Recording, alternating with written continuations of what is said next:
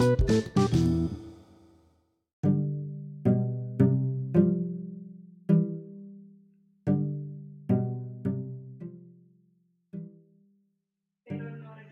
eh, es muy importante lo que usted dice, profesor José, con respecto a, a lo que hablábamos en noviembre en la Universidad de Sao Caetano, en este encuentro que tuvimos acerca de el emprendimiento, especialmente del neuroemprendimiento. Y como usted lo dice, visualizábamos la necesidad de poder realizar alianzas o estrategias que nos permita realmente enfrentar las diferentes situaciones que vive cada emprendedor día a día. Era imposible visualizar en ese momento el futuro que se nos esperaba a partir de enero, febrero, marzo de este año. Y que realmente, como usted lo comentó, ha sacado a más de una empresa, negocio, emprendimiento, especialmente startup, las, las ha sacado del mercado fácilmente. Y las, los países están entrando en una crisis económica que requiere de nuevos emprendimientos ágiles, de crecimiento rápido, para que puedan desarrollar,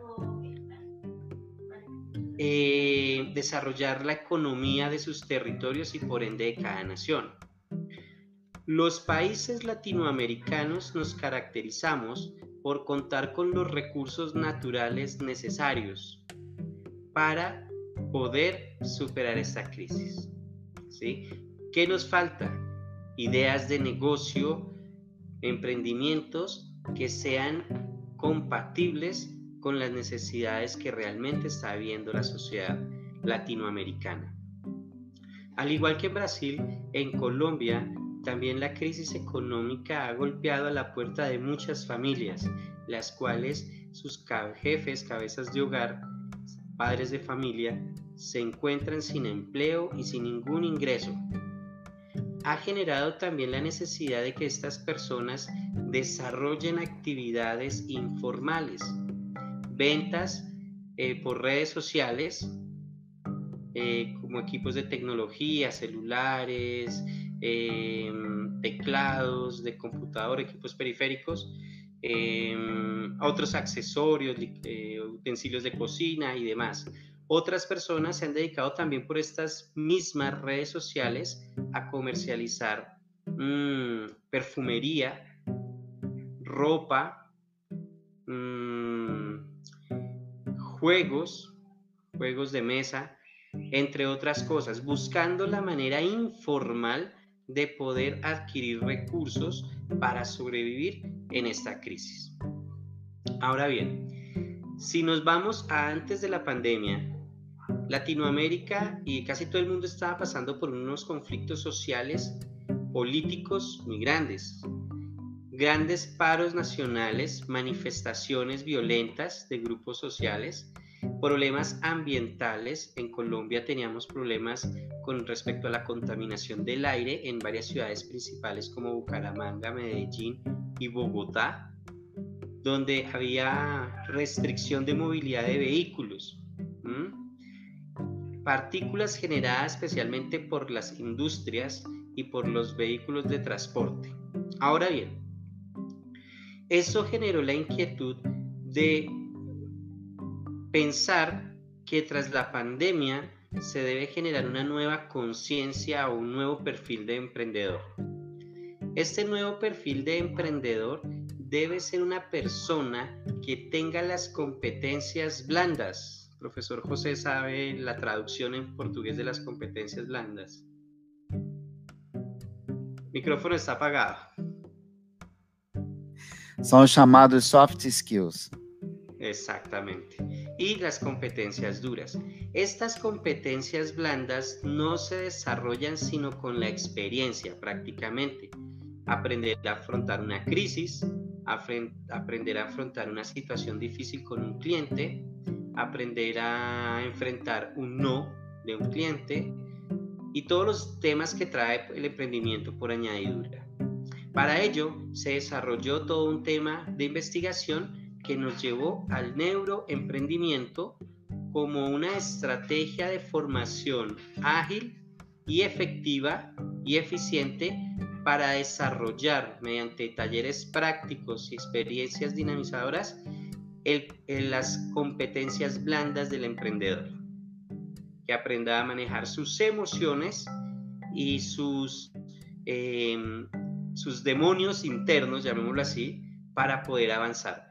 Profesor José, el 90% de los emprendimientos no triunfan por, las, por el no desarrollo de competencias blandas de los emprendedores, por no saber afrontar los retos. Y ese es un reto muy grande. Pero ahora, ¿qué, qué pasaba? Decíamos muy bien, aunque el emprendedor tiene esas falencias, para que el emprendedor pueda desarrollar esas competencias blandas necesita un entorno, un ambiente de emprendimiento que le facilite la formación de esas competencias blandas. Ese, ese ambiente o ese ecosistema de emprendimiento se debe desarrollar en los territorios donde intervengan diferentes actores. El gobierno, con políticas de emprendimiento que sean aplicables, con facilidades políticas para los emprendimientos, políticas públicas para emprendedores, y organizaciones que faciliten el emprendimiento. En Colombia las hay, puede que en Brasil también existan, pero no están articuladas en un, en un fondo de, en un ecosistema. Las universidades. Las universidades son importantes dentro del ecosistema porque son las que desarrollan las competencias duras, el conocimiento de los emprendedores, desarrollos de investigación y productos dados de esas investigaciones que muchas veces quedan en las bibliotecas de las universidades archivados, siendo la solución estos emprendimientos para problemáticas actuales. ¿Y dónde están ahora? Están dentro de las bibliotecas de las universidades porque nunca se comercializaron o estos emprendimientos solamente fueron de papel. ¿Qué otro, qué otro actor entra a figurar ahí? Las empresas.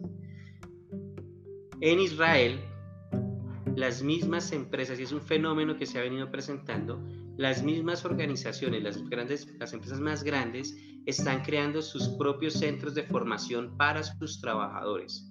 ¿Y en qué los forman? En los conocimientos necesarios o, en, para desarrollar el capital intelectual de los trabajadores y que son necesidad para la empresa. Por ejemplo, eso viene de Google, de mm, Facebook, de Yahoo, donde no contratan ingenieros ni contratan profesionales titulados, sino contratan son personas que tengan competencias, habilidades y las desarrollan dentro de la organización.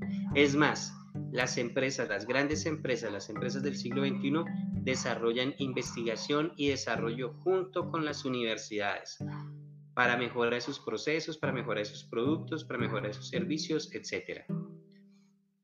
Este ecosistema, vinculando a las universidades, al gobierno, em, a las empresas, no sería completo si no se hiciera una red internacional.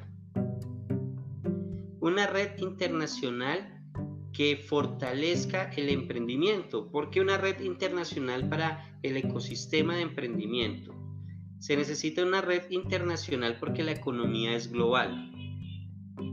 Las empresas son multinacionales, las empresas son globales. Y parece ser que a nosotros los emprendedores latinoamericanos se nos acortó la visión y quedamos únicamente en un campo local.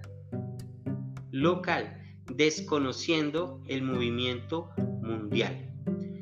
Por ejemplo, el tema de las economías verdes, el tema de la economía azul, el tema de la economía naranja, el tema de la economía colaborativa, fenómenos mundiales que pueden servir de apoyo o de plataforma para los nuevos emprendimientos y que realmente son necesarios que se desarrollen en marco o en base de, esta, de estas plataformas.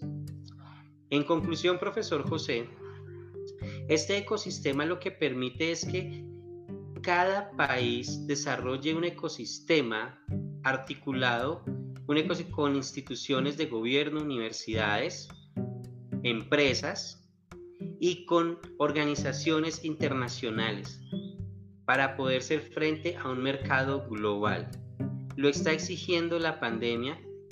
Hay que hacer unas nuevas eh, estrategias de mercado.